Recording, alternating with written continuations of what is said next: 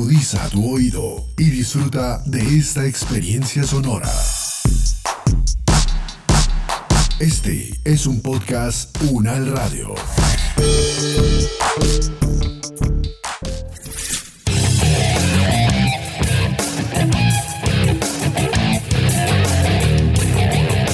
Hola, hola, qué bueno es encontrarnos de nuevo en Invicto Podcast, este espacio sonoro dedicado a explorar y reconocer las múltiples oportunidades de bienestar de las diferentes poblaciones con condiciones especiales de salud.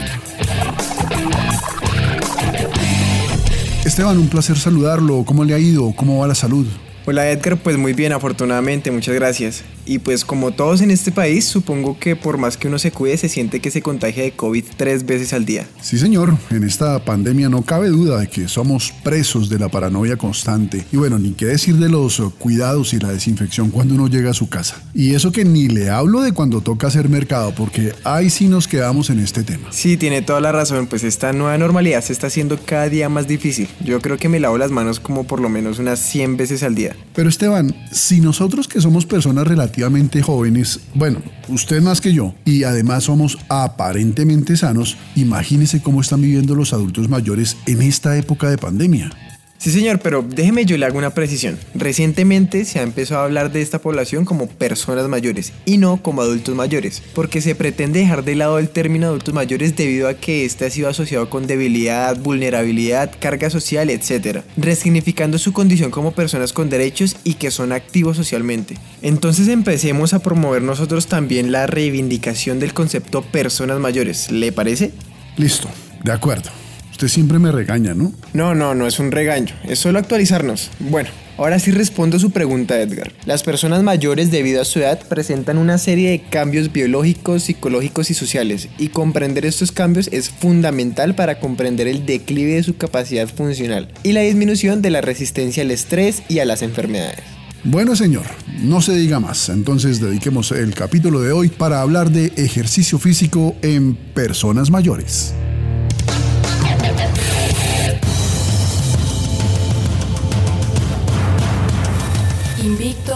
Podcast. Invicto Podcast. A mí me diagnosticaron hipertensión arterial. Empecé a sufrir de depresión. Empecé a hacer ejercicio físico. El ejercicio físico me ayudó muchísimo. Invicto Podcast. Vida en movimiento. Vida en movimiento. El ejercicio me salvó la vida. Si no fuera por el ejercicio, yo no la estaría contando. Invicto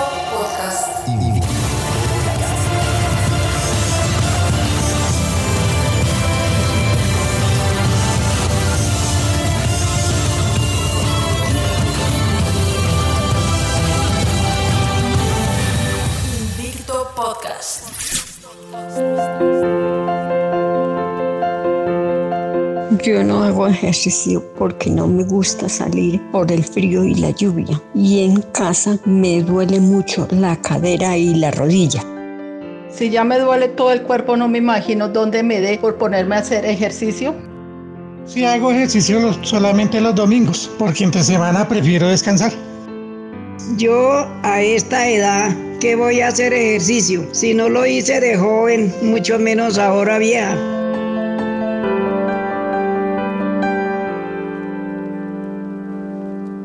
Invicto Podcast.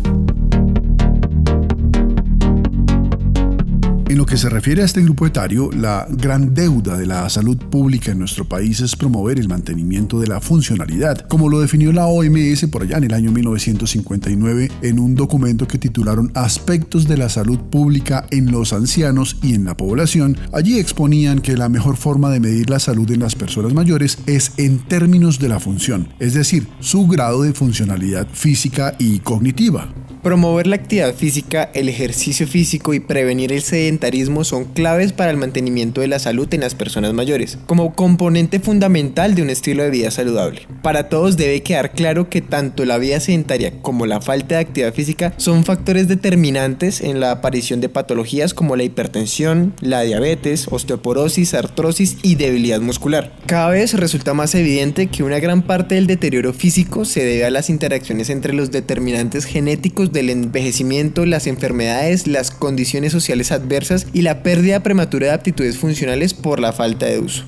Habla usted de sedentarismo, Esteban, pero ¿podemos definir para nuestros escuchas qué significa eso de sedentarismo? Pues Edgar, se denomina sedentarismo a la no realización de ejercicio físico con una frecuencia menor de 3 veces por semana y menor de 30 minutos cada vez. La conducta sedentaria es un rasgo que evidencia la manera de vivir, de consumir y trabajar en las sociedades avanzadas. Y aquí quiero detenerme un segundo, porque quiero aprovechar y responder un comentario que recibimos en nuestras redes a propósito del tema de nuestro anterior capítulo.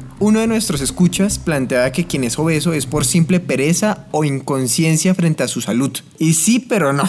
Si bien ya lo hemos planteado, la actividad física es una forma de vida, resultado de una decisión propia, consciente y responsable consigo mismo. También existen muchos factores que inciden en esta decisión. La inactividad física no es simplemente el resultado del modo de vida elegido por las personas. La falta de acceso a espacios abiertos seguros, a instalaciones deportivas y a terrenos de juego escolares, así como los escasos conocimientos sobre los beneficios de la actividad física y la insuficiencia de presupuestos para promover la actividad física o educar al ciudadano puede desmotivar el empezar a moverse. Lo que para nosotros resulta fácil y evidente, para otros que no tienen nuestras mismas condiciones socioeconómicas y culturales puede resultar más difícil. Acuérdense de ese concepto que ha sonado mucho últimamente, empatía, señores, empatía.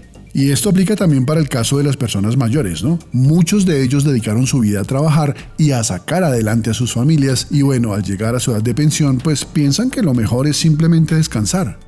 Exacto, y es allí donde los entes gubernamentales y los sistemas de salud están llamados a tomar partido, promoviendo y posibilitando que estas poblaciones puedan acceder a condiciones dignas para realizar el ejercicio físico, que resulta vital a la hora de mantener sus condiciones físicas y mentales. Bueno, pero si el ejercicio físico es relativamente difícil de realizar para las personas jóvenes, ¿cómo debe ser entonces ese ejercicio en las personas mayores? Traslademos esa pregunta a nuestra asesora académica, la profesora Erika Mancera. Profesora Erika, un placer saludarla. Hola Edgar y Esteban, muchísimas gracias por esta invitación a Invicto Podcast. Muy contenta de estar acá, un honor trabajar con ustedes y un saludo muy especial para todas las personas que nos están escuchando y que vamos hoy a hablar sobre ejercicio físico y adulto mayor. La profesora Erika Mancera es fisioterapeuta y actualmente es la coordinadora de la maestría en fisioterapia del deporte y la actividad física de la Universidad Nacional de Colombia. Profe Erika, ¿qué tipo de actividad física es recomendable para personas mayores aparentemente sanas? ¿Deben limitarse a caminar, pasear el perro actividades en la casa? Excelente pregunta porque a veces se piensa que por ser adulto mayor la actividad física debe ser demasiado limitada y no es así necesariamente. Sí es cierto que para los adultos mayores en general las recomendaciones de actividad física consisten en actividades recreativas o de ocio, desplazamientos, por ejemplo paseos caminando o en la bicicleta, actividades ocupacionales, tareas domésticas, juegos, deportes o ejercicios programados con el contexto de las actividades diarias, familiares y comunitarias, pero también es muy importante la realización de ejercicio físico estructurado con unas características específicas de intensidad, de duración, de frecuencia, con un volumen, es decir, una cantidad definida de ejercicio, que incluyan actividades de tipo aeróbico, de fuerza, trabajos de balance, de estabilidad, coordinación, flexibilidad. Obviamente que todo esto sea planificado de acuerdo a la condición de salud de base del adulto mayor, a su capacidad de tolerancia al ejercicio y por supuesto de acuerdo a sus necesidades, objetivos y gustos particulares otra cosa que quisiera comentarles es que para los adultos mayores aparentemente sanos, las actividades físicas se definen con relación a los MET, MET, que es la cantidad de energía que gastamos para mantener nuestras funciones vitales. Entonces, para esta población son recomendadas no solamente las actividades que tú mencionabas, sino que implican un poco gasto energético, sino también todas las que eh, están relacionadas con una intensidad un poco más alta, como el ciclismo recreativo, entrenamiento en elíptica, entrenamiento de fuerza, danza, baile, natación, la jardinería, combinación de trote caminata, eh, deportes autóctonos, tejo, tai chi, todo esto que implica entre 3 a 6 veces más por encima de ese gasto vital y que van a tener un efecto muy potente sobre la salud física y mental de los adultos mayores. Algunos estudios hablan de la necesidad de potenciar en los adultos mayores las actividades anaeróbicas y las actividades aeróbicas. Explíquenos un poco, maestra, en qué consisten esas actividades anaerobias. ¿De qué tipo de ejercicio estaríamos hablando? Lo que se llama comúnmente actividades de tipo anaeróbico son aquellas que implican una actividad física intensa, muy fuerte, pero de muy corta duración. Es decir, que va entre segundos a máximo tres minutos de duración, en las cuales para la producción de energía, para su realización, se utiliza como fuente de energía los carbohidratos. Carbohidratos que provienen de la ingesta de alimentos como pastas, arroz, fruta, leche, legumbres, pero ya en nuestro cuerpo van a estar transformados y los vamos a encontrar en forma de glucosa en la sangre o de glucógeno que está almacenado en el cuerpo, específicamente en el músculo y en el hígado y a partir del cual se va a obtener esa energía para la contracción de los músculos. Entonces, a partir de esta glucosa glucógeno se obtiene energía para la realización de ese ejercicio intenso y de corta duración por una vía que no requiere la utilización de oxígeno y de ahí que se llame anaeróbico, pero no es porque no haya oxígeno en nuestras células, sino que el ejercicio es tan intenso y rápido que no requiere la utilización de oxígeno. Este proceso produce significativamente menos cantidad de energía si lo comparáramos con un proceso vamos a mencionar más adelante y es por eso que el cuerpo solo es capaz de mantener la actividad por unos pocos minutos. Los ejercicios que generalmente se consideran aeróbicos entonces son aquellos en que los músculos generan contracciones rápidas e incluyen por ejemplo carreras de velocidad, levantamiento de pesas, abdominales y un entrenamiento que está muy de moda que es el entrenamiento en intervalos de alta intensidad o HIIT en el cual se mezclan breves intervalos de trabajo fuerte con otros que son cortos en los que va la relajación que puede ser completa o incompleta. De esta forma es un entrenamiento que permite maximizar resultados y minimiza los tiempos de trabajo. Diversas investigaciones han mostrado que este tipo de entrenamiento y este tipo de actividades tienen un gran impacto sobre las condiciones funcionales y de salud de la población de personas mayores con un volumen de entrenamiento más bajo, es decir, menor cantidad de trabajo pero muy intenso, lo que lo convierte en una estrategia eficiente en el tiempo para lograr los beneficios y que a pesar de que es un entrenamiento de alta intensidad, puede ser un entrenamiento válido y seguro para personas mayores, incluso personas mayores de 60 años, y sus beneficios están relacionados, se ha demostrado, con mejoras a nivel cardiovascular, pulmonar, hemodinámico, lipídico, muscular e incluso cognitivo. Entendido. ¿Y ahora podemos profundizar en las llamadas actividades aeróbicas? Claro que sí. El ejercicio aeróbico es cualquier actividad en la que se utilizan grandes grupos de músculos, se puede mantener de forma continua por un largo tiempo y es de naturaleza rítmica. A diferencia de lo que hablábamos en cuanto a las actividades anaeróbicas, este tipo de ejercicio va a depender del metabolismo aeróbico. ¿Qué quiere decir? Que requiere de oxígeno para producir la energía. La fuente o sustrato para obtener la energía también puede ser la glucosa o el glucógeno, como en el ejercicio anaeróbico pero aquí también podemos hacer uso de las grasas e incluso las proteínas. A través de ese metabolismo aeróbico se puede obtener mucho más energía y para más tiempo de ejercicio comparado con el anaeróbico y cuando usamos las grasas, específicamente algo que se llaman los ácidos grasos libres, la obtención de energía será mayor y nos alcanzará para incluso horas de ejercicio. La realización de esas actividades son producto de la capacidad del sistema cardiorrespiratorio para suministrar oxígeno y la capacidad de nuestros músculos para utilizar ese oxígeno. Ejemplo de estas actividades aeróbicas incluye hacer ciclismo, baile, caminatas, trotar, correr largas distancias, nadar, caminar, entre otros. Debo ser clara que en los adultos mayores pueden entonces realizar cualquier modalidad de actividad aeróbica o anaeróbica. Lo importante es que no imponga un estrés ortopédico o excesivo. Y el ejercicio aeróbico pues va a producir unos beneficios muy importantes en el adulto porque a través de unos procesos fisiológicos va a incrementar la sensibilidad a la insulina. Eso quiere decir que se va a regular mejor la glucosa para prevenir la diabetes, la obesidad, se va a ver un aumento en la expectativa de vida, la disminución de la mortalidad y mejoría en la capacidad funcional.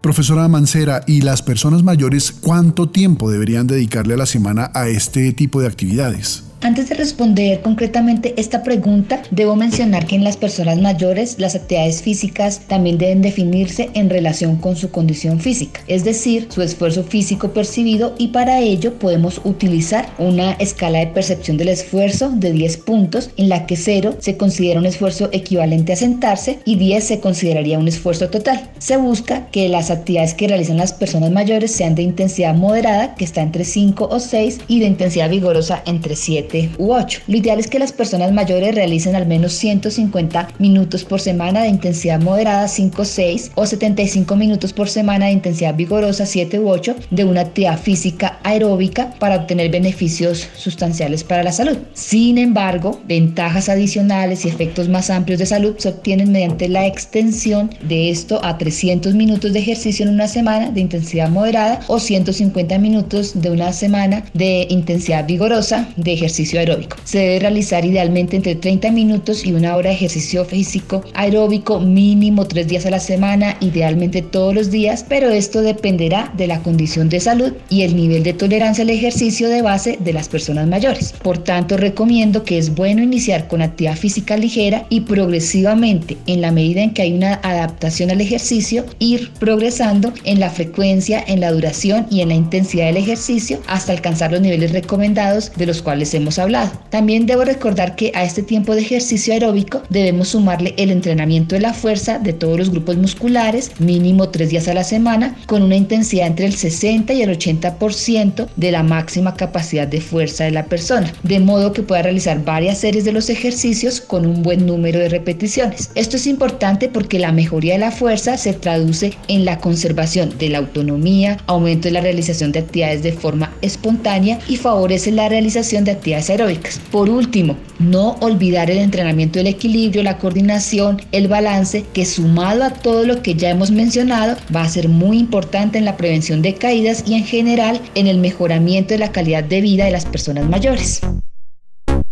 Invicto Podcast. Vida en movimiento. Esteban, nos encontramos también con la profesora Beatriz Mena Bejarano. Ella es fisioterapeuta, directora del Departamento del Movimiento Corporal Humano y es experta en el tema de ejercicio físico en personas mayores. Profesora Beatriz, un placer saludarla. Cuéntenos, el ejercicio físico practicado regularmente en este grupo etario contribuye a mejorar mucho su calidad de vida, pero hablemos más específicamente, ¿qué aspectos se pueden mejorar a nivel social, osteoarticular y de bienestar? Hola, Edgar Esteban. Gracias por la invitación. Sí, evidentemente la actividad física y el ejercicio físico tienen efectos muy importantes desde el punto de vista integral para la salud de las personas. La capacidad física, en particular lo que es la marcha, la coordinación, la fuerza, el equilibrio y el ritmo, tiene efectos muy favorables y de este modo se previene el riesgo de caída. Desde el punto de vista de capacidades cognitivas se mejora la atención, la memoria de trabajo, la velocidad de procesamiento, la percepción visual y la memoria verbal. Y lo más interesante es que también se documentan unos efectos muy favorables desde el punto de vista social porque se forman redes de colaboración y la interacción social de las personas, de manera que los logros son multidimensionales y se mantienen en el tiempo. Se considera que una persona es sedentaria cuando su gasto semanal en actividad física no supera las 2.000 calorías. También lo es eh, aquella que solo efectúa una actividad semanal de forma no repetitiva, por lo cual las estructuras y funciones del organismo no se ejercitan y estimulan al menos cada dos días. Hipócrates, reconocido como el padre de la medicina occidental, aseguraba que lo que se utiliza se desarrolla, lo que no se utiliza se atrofia. En ese orden de ideas, profesora, ¿cómo convencer a las personas mayores de la necesidad que su cuerpo tiene de mantener sus condiciones haciendo actividad física? Realmente el tema de convencer a las personas, yo diría que hay dos estrategias. Una, cuando tú haces una evaluación con unos test funcionales que son muy cortos, hay una batería que se llama Senior Fitness Test, en el que las personas hacen pruebas sencillas como levantarse y sentarse de una silla, el tema de caminar una distancia y medir el tiempo que se demora haciendo esta actividad y algunas pruebas funcionales, por ejemplo, de sostenerse en un pie. Muchas veces cuando las personas hacen estas pruebas que se ven aparentemente sencillas, y se dan cuenta que de pronto el resultado que esperaban no es eh, tan óptimo como ellos esperaban, eso los motiva a decir, uy, yo pensé que estaba mejor, tengo que empezar a moverme. Por otra parte, yo creo que la propuesta de actividad física que se hace con las personas mayores debe responder mucho a sus necesidades, a sus gustos y preferencias. El tema del baile, de ritmos tradicionales, de la música de los 60, eso gusta mucho. Y también toda una serie de actividades que tengan que ver con interacción, con trabajo en equipo eso les gusta mucho también. Entonces pienso que tiene que ver con ambas cosas y también hay otro efecto muy importante que es el de el efecto de sensación de bienestar que se produce porque con el ejercicio se hace una liberación de endorfinas que dan una sensación de bienestar y al hacerlo en grupo pues también el tema de los redes de, y grupos de amigos que se hace pues es súper importante. Profesora Beatriz, una persona mayor tiene unas condiciones especiales de salud que de cierta manera limitan su capacidad motriz. Entonces, ¿cuáles serían esos aspectos para tener en cuenta antes de tomar la decisión de empezar a realizar ejercicio físico de una manera regular? Básicamente, eh, las personas mayores pues generalmente tienen algún tipo de comorbilidad, pueden tener algún antecedente médico de hipertensión, de diabetes o alguna alteración a nivel cardiovascular. Nosotros generalmente hacemos una evaluación preparticipación y hacemos un cuestionario muy sencillo para saber si se hace una clasificación de riesgo. Una vez se hace esto, es importante también hacer una evaluación muy sencilla funcional, como les había dicho, para establecer cuál es el nivel de actividad física que la persona tiene y siempre se debe empezar con cargas muy bajas. La idea es que se apliquen los principios y las recomendaciones de la OMS en términos de empezar a hacer todos los días mínimo 30 minutos de ejercicio en los cuales se pueden acumular hasta 10 minutos y ir haciendo un aumento progresivo de esa intensidad y de la frecuencia con la que se hace ejercicio. Yo lo que sugiero es que siempre se haga una evaluación y que se tenga una recomendación médica en los casos de las personas que tienen antecedentes médicos importantes. Invicto Podcast. Invicto Podcast. Invicto Podcast. La evidencia médica disponible demuestra de forma contundente que si comparamos con las personas mayores menos activas a hombres y mujeres mayores que sí son físicamente activos, estos últimos presentan menores tasas de mortalidad por todas las causas y un mejor funcionamiento de sus sistemas cardiorrespiratorio, muscular y además de una mejor composición corporal y muscular. Quienes realizan ejercicio físico regular tienen un perfil de biomarcadores más favorable para la prevención de las enfermedades cardiovasculares, la diabetes tipo 2 y la mejora de su salud ósea, y presentan una mayor salud funcional, un menor riesgo de caídas, unas funciones cognitivas mejor conservadas y un menor riesgo de limitaciones funcionales moderadas y graves.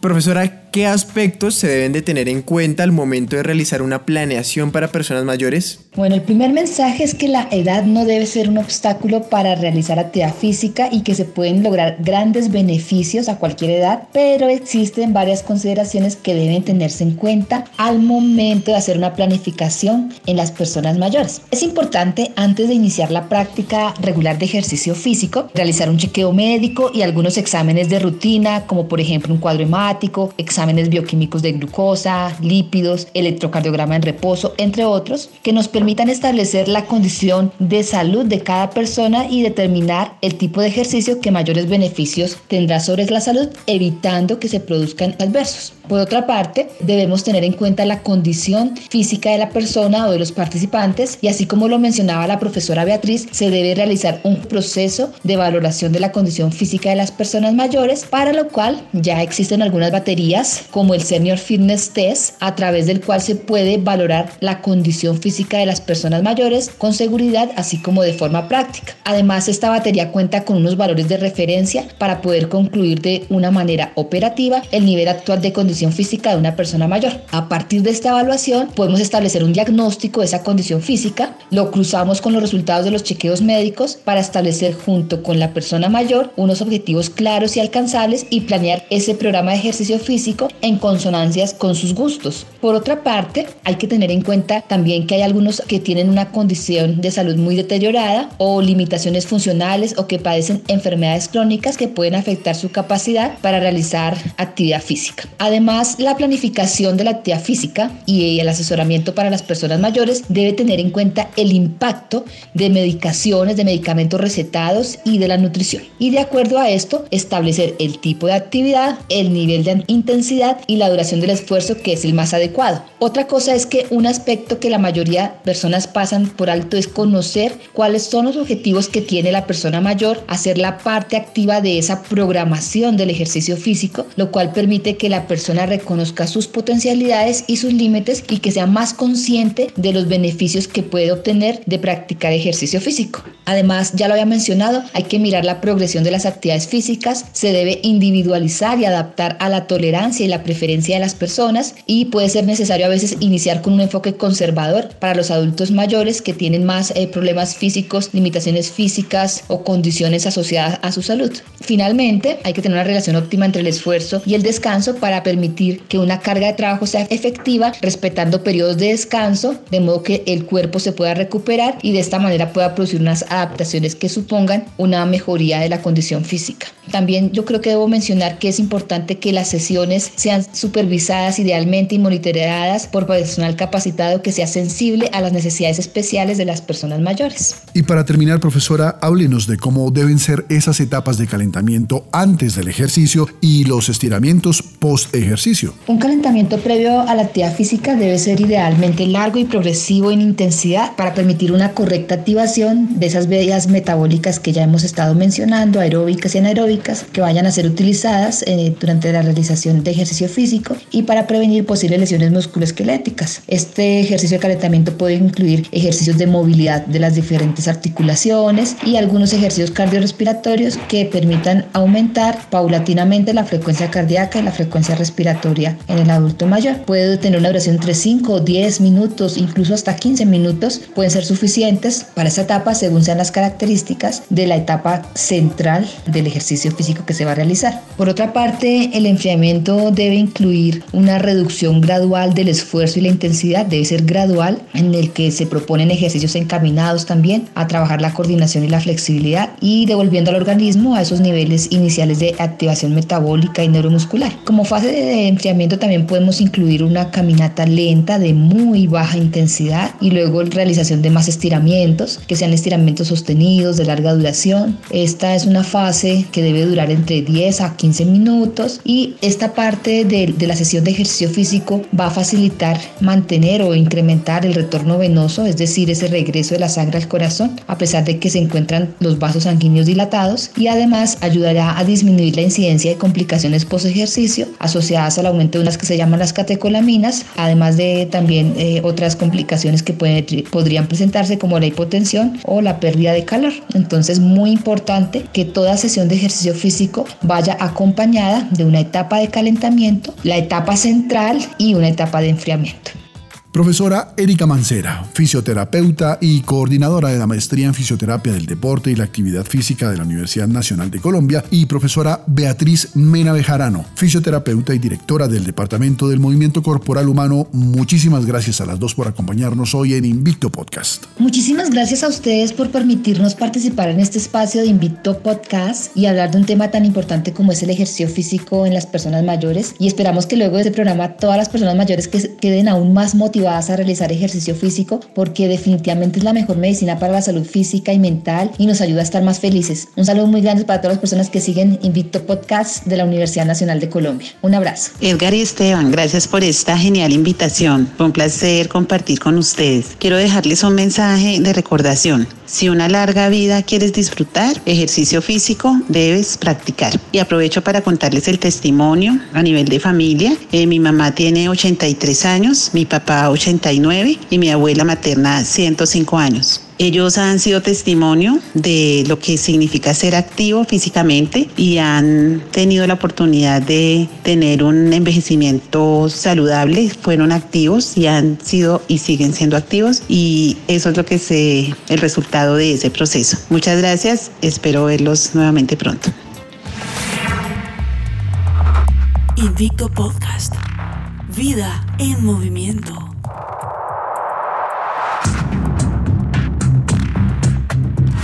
Según la Organización Mundial de la Salud, estas directrices son válidas para todos los adultos sanos de más de 65 años. Las personas con determinados problemas de salud como enfermedades cardiovasculares y diabetes pueden tener que tomar más precauciones y es mejor que consulten al médico antes de intentar alcanzar esos niveles que hemos recomendado de actividad física para los adultos mayores. Las personas mayores pueden acumular el total de 150 minutos semanales de diversas maneras. El concepto de acumulación hace referencia la meta de totalizar 150 minutos de actividad a base de intervalos de al menos 10 minutos cada uno a lo largo de la semana. Por ejemplo, realizando 30 minutos de actividad de intensidad moderada 5 veces a la semana. Estas recomendaciones son válidas para todas las personas mayores independientemente de su sexo, raza, origen étnico o nivel de ingresos. Las recomendaciones son extensivas también a los adultos mayores con discapacidad, siempre y cuando se adapten a cada persona en función de su capacidad de ejercicio, de sus limitaciones y de los riesgos específicos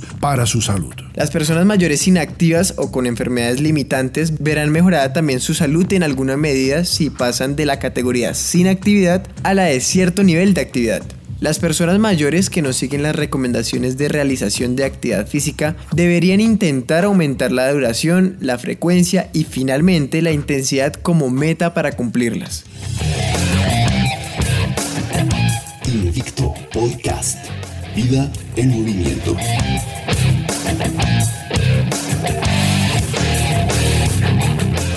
Y bueno, finalizamos por hoy. Muchas gracias por acompañarnos en este capítulo de Invicto Podcast. Recuerden que nos encuentran también en Spotify, iBox, Google Podcast, Deezer y desde luego en Podcast Unal Radio, la plataforma podcast de la Universidad Nacional de Colombia. Nos encontramos en 15 días. Por ahora recuerden que además de este podcast hemos creado también la página web www.invictopodcast.com. En este portal podrás encontrar más información sobre estas condiciones médicas. Con esto esperamos aportar un poco más para que te sea más fácil introducirte al mundo del ejercicio físico y de paso mejorar tu calidad de vida. Recuerden www.invictopodcast.com. Sigan también nuestras redes sociales. Nos encuentran como Invicto Podcast tanto en Instagram como en Facebook. Allí también pueden encontrar más información sobre los temas que aquí tratamos. Pueden seguir también mi perfil de Instagram. Me encuentran como arroba Esteban y a la profesora Erika la pueden encontrar como arroba draericafit-mancera.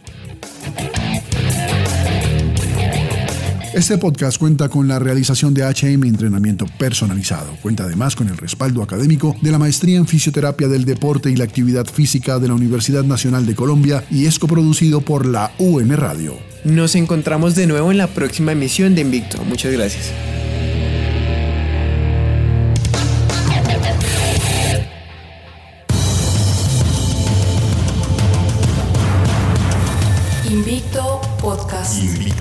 Podcast. A mí me diagnosticaron hipertensión arterial. Empecé a sufrir de depresión. Empecé a hacer ejercicio físico. El ejercicio físico me ayudó muchísimo. Invicto Podcast. Vida en movimiento. Vida en movimiento. El ejercicio me salvó la vida. Si no fuera por el ejercicio, yo no la estaría contando. Invicto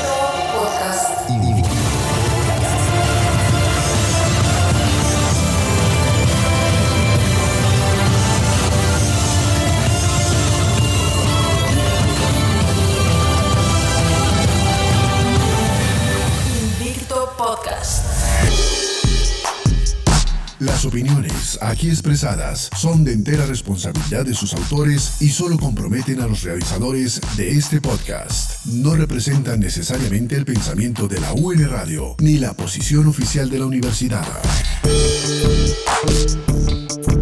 Este y otros podcasts en nuestro sitio web podcastunradio.unal.edu.co. Universidad Nacional de Colombia, proyecto cultural, científico y colectivo de nación.